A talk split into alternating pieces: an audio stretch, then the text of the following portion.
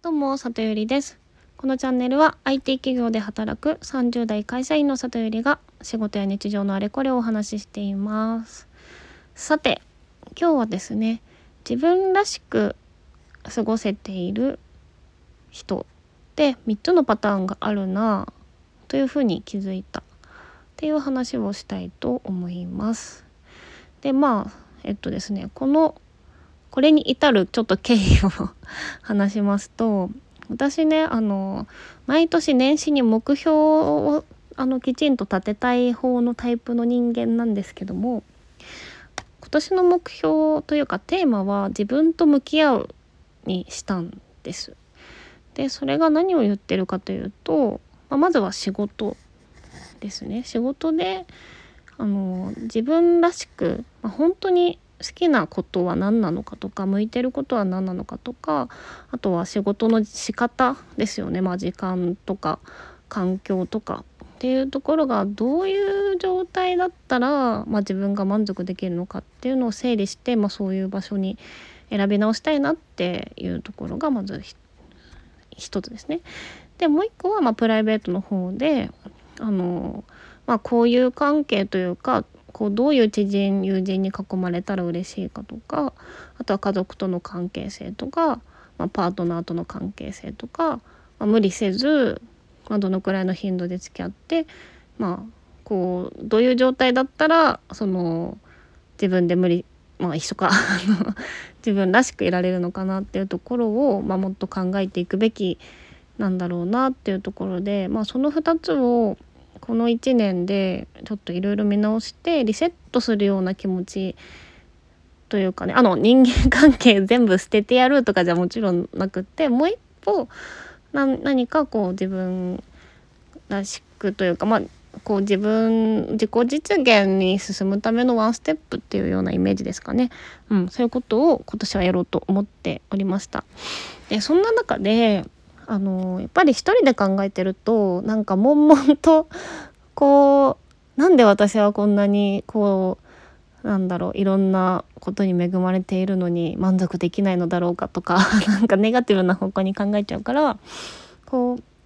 うこの子はすごく自分らしく生きれてる感じがして素敵素敵素敵だなって思える子になるべく少人数で話を聞くようにしてました最近。でねあのまあその知人はあの今入ってるオンラインサロンとか、まあ、今までの職場で出会った人とかいろいろなところで出会った人たちなんですけど、うん、でそれでいろいろ話を聞いていてなんかその自分らしくあるあり方としてまあ3つのパターンがあるなっていうふうに思ったんです。でまあ私が話を聞いたのはだいたい同世代くらいであの、まあ、個人で仕事をしている人に話を聞きましたね。なので、えーと、会社員とかじゃなくってなんか独立とかあの例えばこうアート系の活動してるとかそういう人とかですかね、うん、インストラクターさんとかですかねにも聞きましたね。はい、でどんなパターンがあるなと思ったかというとまず1つ目が、えーと、好きなことを仕事にしていてあのなるべく少人数でやってる1人もしくはなるべく少人数でやってるパターンっていうところです。でまああのアートアート系の方そのはそういうのパターンが多いのかなというふうに思いました。で特徴としてはあの面倒くさいことやりたくないっていうかその嫌いなことをなるべくやりたくないっていうことをなんか結構キーワードとしてあの記憶に残ってるんですけど、まあ、要は結局一番人間が生きてて面倒くさいのって人間関係じゃないですか。だからそういう系の人ってなんか会社員は絶対向いてないと思ったからみたいなことも結構言っていてなのでその面倒な人間関係をこうサバッとこう捨ててあの個人でこう出せるアウトプットで活動しているっていう感じなのかなと思います。まあ、もちろんそのねあの完全に仕事をする上でこう人とのねお世話になったりとかっていうのはかけ離かけなんだ？こう全部取り去ることはできないと思うんですけどなんかパキッともう好きなことだけやるって決めてる感じがするなっていうふうに思ったっていうのがはい最初のものです。で2つ目があの好きなことを仕事にしているいてそれを人を巻き込んでやっている人ですね。でこの場合はきっと多分最初のこうパターンの方よりもあの目標が大きい感じがしますよね。その世の中に与える影響を大きくしたいっていう欲求があるかのかなというふうに思っています。思いました。であともう一個はやっぱりその誰かと何かを成し遂げるっていうところってまあその人間関係ですね。それも。あのやっぱりすごく大変なことなので。なのであの結構大変とかこうこれで苦労してるみたいな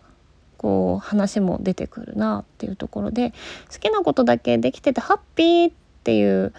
色味もよりはあの好きなことをやるためにはこういうところで我慢せねばならんのじゃっていうふうに腹をくくってやっている感じなんだなっていうふうに思ったっていうところです。で3つ目のパターンはライスワークですね仕事とは割とそのライスワーク的にもう完全にこう そのお金のものっていうふうに割り切っていてそのプライベートの時間をこう全力で自分がやりたいことに捧げているっていうパターンですね。なので、えっ、ー、とまあ、3つ目のパターンの方に関してはあの自己実現とかっていうよりもきっとその趣味とか熱中するものに没頭するとか、まあ、そもそもあの人付き合いでいろんな人と関わるのが好きとか、まあ、そういう楽しみ方を全力で そうなんだ楽しむことに全力で時間を捧げることであのすごく満足しているよっていう感じに見えました。かなんか自分らしくあるな羨ましいなって思っていたんですけど、まあ、形の違いとあとはまあやっぱりそれぞれ苦労してるところはあるよねっていうのが見えてきた感じでしたね。でまあちょっとだけあれって思った。あれ？って思ったっていうか、うん、ちょっともやっとしたことが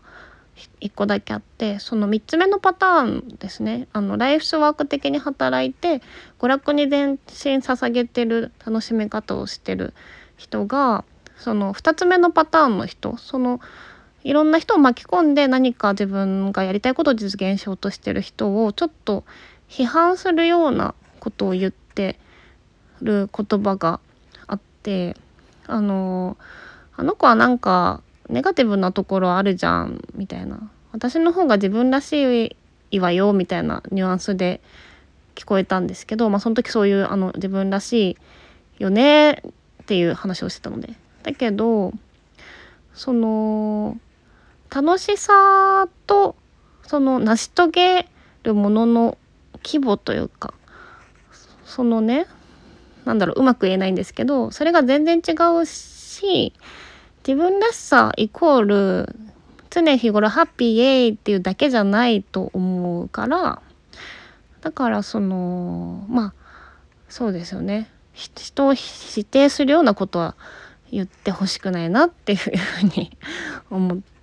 たっていう感じですね。で私は個人的にはやっぱり2つ目のその自分が成し遂げたい目標に向かって誰かをもう巻き込んでやっていくことが多分私がやりたいことに近いなっていうふうにいろんな人と話して思ったのとやっぱり同じようにそのそういう状態でこう苦しんでる人その苦しんでるっていうかその成し遂げるためにいろんな人と向き合って頑張ってる人を、まあ、めちゃめちゃ応援特にねめちゃめちゃ応援したいなっていうふうに思いました。なので結論はないんですけど本当になんか自分がなりたいって思った姿になんか似てる人にと喋るとちょっとイメージが持てて安心したりするじゃないですか。でそういう知人が周りにたくさんいることが本当にありがたいなと思ったので、まあ、それを参考にちょっとこれからの私の自分の在り方も考えていきたいなというふうに思った感じです。はい。では今日も最後まで聞いていただきありがとうございました。じゃあまたね